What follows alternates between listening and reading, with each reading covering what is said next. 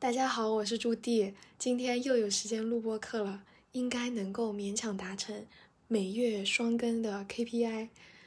今天想聊的话题主要是关于比较，因为最近可能是年纪到啦，所以正好有三四位朋友都在因为人和人之间发展的不均衡而感到痛苦。这个痛苦有的是短暂的，有的会很长。嗯，人跟人之间的比较，我觉得实际上它就是处于我们从学生时代到现在一直形影不离的。人生几大痛苦之一，就从小到大，所有东西都可以比。小的时候比成绩，大的时候比工作，再大一点，嗯，要比什么我也还不知道。反正呢，这个东西你仔细盘，你不会盘出个什么东西来的，你只会越盘越痛苦。比如说，为什么同一个系出来的，人家现在已经是主管了，要带好几个人，呃，赚的很多，那我现在还有一餐没一餐呢？为什么？同一个公司里做同一个岗位的，也是有一样经验的人，他赚的多，你赚的少呢？哦，这个问题真的好扎心啊！这些问题很容易越盘又越陷入一个死胡同，然后就想说，我现在不如人，那我是不是一辈子都不如人了？所以我以前就特别在乎比较，一定要暗戳戳的比赢这件事情，我就一非常在乎自己。要比别人多那一两千块的工资，要是呢，别人比我多一两千块，我就浑身不舒服。现在我也不是说大转弯变成了一个很超脱的人，不过因为接连被朋友问到，所以我就想了一下，发现我现在可以比较平常心的接受别人比我多赚个五千一万，嗯，我是可以理解了一些差距在里面的。稍微没有那么锱铢必较了，啊，我我我想了一下，主要是我现在比较深刻的知道自己有的东西和没有的东西是什么，而且我特别享受，也特别珍惜自己现在有的一些自由，嗯，时间，嗯，我行我素，就我发现自己是需要这个东西的，所以我就特别重视它。那以前。我就是不知道自己的排序是什么，因为不知道排序是什么，就这也要那也要，就是这样的心态。我现在也能够从别人已有的东西，可能稍微倒推出，那他可能在不同的维度上，也许他呃拥有的自由少一点，或者是他拥有的好心情少一点，就会发现维度一多，那每个人最终平均下来都是差不多的。那要是有人。每一个维度都高你很多，那你也没有什么跟人家比较的余地，所以相对的就比较不那么容易受到比较带来的痛苦，都是相对值哦，都是相对值。所以我就在复盘说，那我是不是有一些心态帮助我从一个原来很爱比，比赢了就会很爽，比输了就会很痛苦的的一个状态中。变成相对能够看淡比较，能够理解到赢不一定是赢，输也不一定是输的这么一个状态。这一次还是盘出了三个点，不过我想要稍微调整一下结构。之前的结构都是说我们可以怎么样看待这件事情，再说那我们的行动是什么。这一次想要先说行动，再谈到心态上的转变。Why？因为我发现我的开窍顺序是反着来的，我是先行动开窍，然后才心态上开窍。这个就是为什么每次我妈跟我说，生活是一场马拉松，姐姐你不要着急，我都听不进去，我都觉得她在说一些正确的废话，就是因为她说的这个步骤跳的太快了，我不知道这个行为要怎么改变，我不知道怎么慢下来。我就听到她说你要慢下来，那可是我上一次打了一个心理咨询电话，然后对方接电话的是一个老奶奶，她问我说：“那你心情好的时候最喜欢做的事情是什么？”我说健身。她说：“那你现在就去，你不要急，你手上那个动弹不得的事情，你就先去做你心情最好的事情。”其实。这个老奶奶说的跟我妈说的，他们一个说的是心态，一个说的是行动，他俩讲的其实是一个东西，可是妈妈讲心态，我就 get 不到。哎，老奶奶讲行动，我就能 get 到，所以我就觉得这个开窍的顺序可能是先从行动，再到心态这么一个顺序，所以今天就尝试一下。嗯，那第一点就是被比下去的时候，我们已经很痛苦了，我们就反复的在盘自己到底哪里不如人，自己是不是到底真的不如人？这个时候可以拿出一个清单，列一二三四点。就写清楚自己到底是哪里不如人，比如说人家现在赚的多，那人家是不是工作超级努力，或者是人家的学历比较好，或者是人家拿过什么奖项，反正反正全部列出来，列完了以后，去看这些是不是都是过去的事情，已经发生的事情，那我们转一个弯想一想，未来是不是还没定案呢？未来到底鹿死谁手还不一定，对不对？我们过去这个现在的输赢，只是显示了我们当前二十几年、三十几年的人生，可是未来还有可能有四五十年的人生呢。那最终你想要在这个部分赢过人家，你还有很长一段时间可以去跑。李安也是年纪好大了以后才拍出了电影呢。所以呢，为了我们最终的胜利，现在可以想的就是。你去计划你之后你要做哪些事情，一二三，你也把它写下来，然后用三年五年，最终把这个胜利拿下来。如果到这一步你听了是觉得心潮澎湃的话，你可能确实是那种很有赢的欲望，而且这个欲望可以带领你往前冲的一个个性。当然不是所有人都这样啊，但如果你是这样子的人的话，可以。好好的用一个积极的态度来对待自己的欲望，想赢没有什么可耻的，想赢是一个特别好的欲望。你把这个欲望用在你的努力上，它就会事半功倍。嗯，不过这一步也只能够覆盖到一个人的。部分状态，因为大部分的人就跟我一样，可能只有百分之十的时间是充满积极的状态，其他百分之九十的时间都是躺平佛系的状态。所以呢，就到了第二点，还是我们是一个比较被比输了的状态。这个时候，我们可以这么想：我愿意为了打平彼此的差距付出多少？付出这个心态是非常重要的，有必要的时候甚至要做出牺牲的准备。我第一次把这句话听进去的时候，是参加了一个播客主播的线上活动，它叫做 HPR 秘密星球，回头我可以放在 show notes 里面。它是一个不太科学的播客，所以大家呃不不用百分之百的相信，就参考就好。总之，活动里面的时候，主播就说：“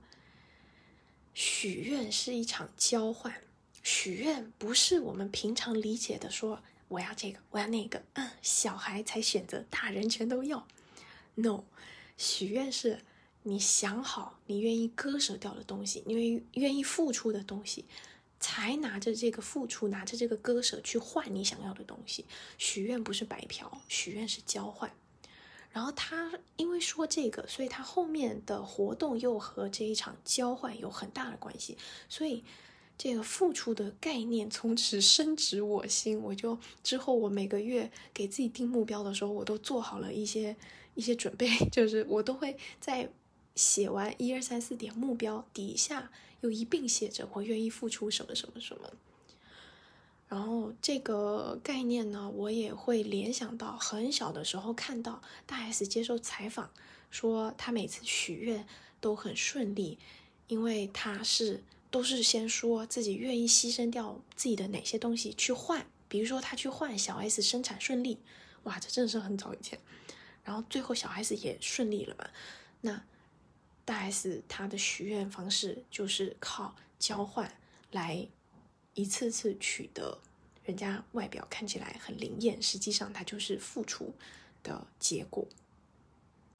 所以回到我们当下没有得到某个东西非常不甘心的时候，就可以想一想：那我愿意为了得到这个东西，我愿意付出什么呢？你愿意付出你的头发吗？你愿意付出你的美貌吗？你愿意付出你的青春吗？啊，常常就是啊，会发现我已经有的东西我不舍得丢掉，哦，我没有的东西我又很想要，就会发现人真的好贪心哦。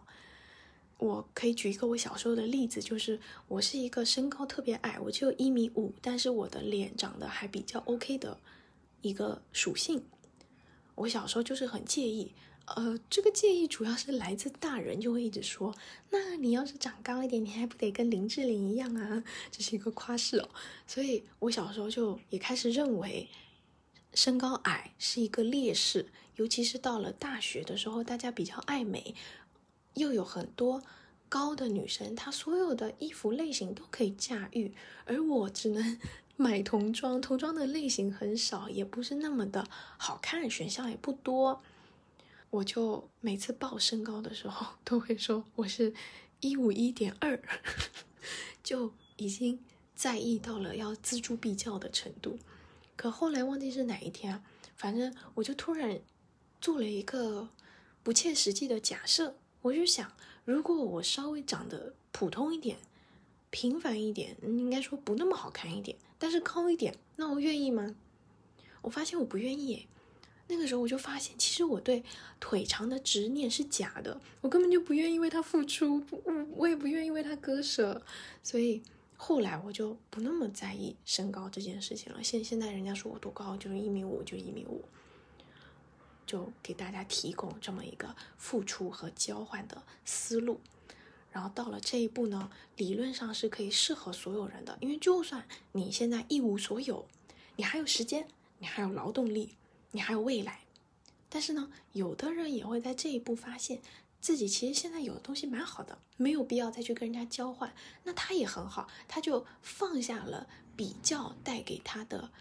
枷锁。或者是比较强加给他的痛苦，因为他其实真的知道了自己的价值，并不是只在单一的维度上去衡量的，所以这就到了第三点，就是单一维度的比较没有意义。这里我想举个股票的例子，虽然我不玩股票，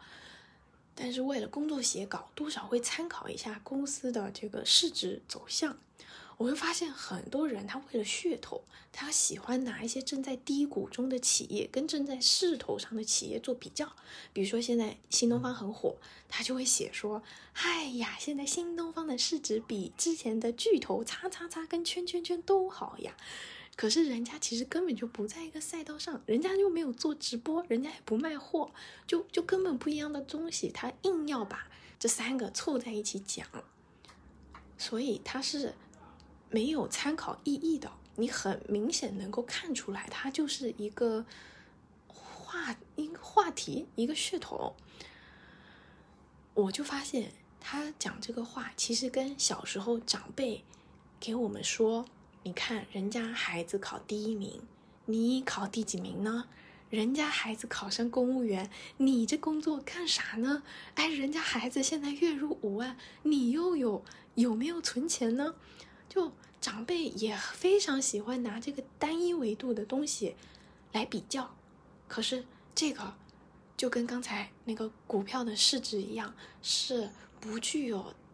参考意义的，而且它也不会为我们未来要做的事情提供任何行动的方针。你不能因为说。人家今天比 A，你就在 A 上努力，然后人家明天比 B，你又有点难听。人家明天比 C，那你就在 C 上努力。你你不知道自己到底要在哪一条方向努力，人家比什么你就去努力什么，这个就跟无头苍蝇一样。所以，单一维度的比较完全不能够给我们未来的行动带来参照。因为人生是很多维度的，你你只能够自己去搞明白了，人生到底有 A B C D E F G，有哪些维度？然后呢，其中你又是更看重哪几个维度？然后你在上面去努力，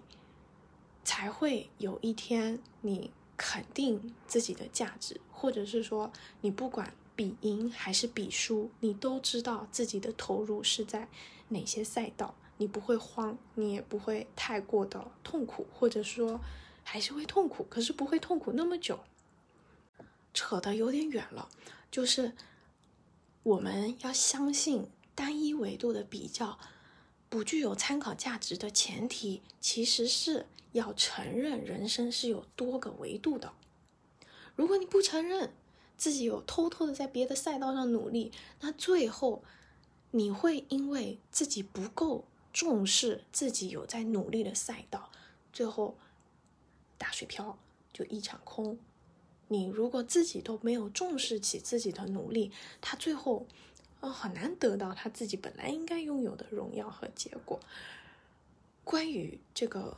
单一维度，还可以补充一点，但是这一点我也许讲的不是很好，大家就仅供参考就可以。就是时间是最大的单一维度，它也是具有欺骗性的，因为它是线性的。根据现在的科学理论，时间是线性的。我们非常习惯每天有二十四个小时，每周有七天啊，嗯，那这样子每一个小时它都是一样长的啊，我们就这么非常规律的生活，我们就有的时候就会忍不住的觉得，那所以我现在每周工作四十个小时，月薪一万。还 OK，如果呢，人家月薪两万，人家是不是每周工作八十个小时？哇，那这个八十个小时的工作时间太长了，我不敢要，那我就不去做这个比较了。这个其实是哦有点消极的，而且这个假设是不对的，因为人生除了时间以外都不是线性的。我现在也没有办法说人生，比如说金钱或者是物质或者任何其他嗯快乐健康。这些其他维度的东西，我没有办法说它是一个什么样的曲线。之前有人说是指数型的，但是我个人觉得还是会像股票一样，它具有一定的随机性，而且它的波动性非常大，就上上下下，上上下下。所以你拿一个时间内的人家的高点和你的低点去比，这个真的很没意思。但是。你要怎么样去确定自己人生到底更重视哪些维度？这可能就要 再讲三十分钟了。所以今天的结论是：比较不一定是一个完全不好的事情。比较在你的人生价值认同稳固的情况下，它可以适度的为你提供一丢丢动力。那人生价值要稳固。你就是要像第二点一样的去想到自己到底有哪些东西可以跟别人付出，可以跟别人交换。还有第三点是，你要确定好自己的人生到底有哪些维度是更重要的。然后这些东西确定了以后，比较才不会扰乱你的心神，也不会影响你接下来要做的事情。它会成为一个相对积极的东西，而不是说。你想要逃避比较，你就嗯，只能变成一个消极的人，不一定是这样的。今天大概就是这样。如果有没有讲清楚的部分，或者是有你也想分享的部分，欢迎在评论区交流，或者是直接加微信。说到微信，要特别感谢苹果播客里面有九位给黑球体打了五星好评的朋友，因为我每次都苹果播客都闪退，所以我也不知道要怎么在那上面回。可是。也也不知道那个上面可以干嘛，但是就非常谢谢大家，就在在上面给予了肯定，非常感谢。今天就这样啦，希望我们早日冲到三千粉。我已经想好我下一次要抽的书是要送什么了。就这样，拜拜。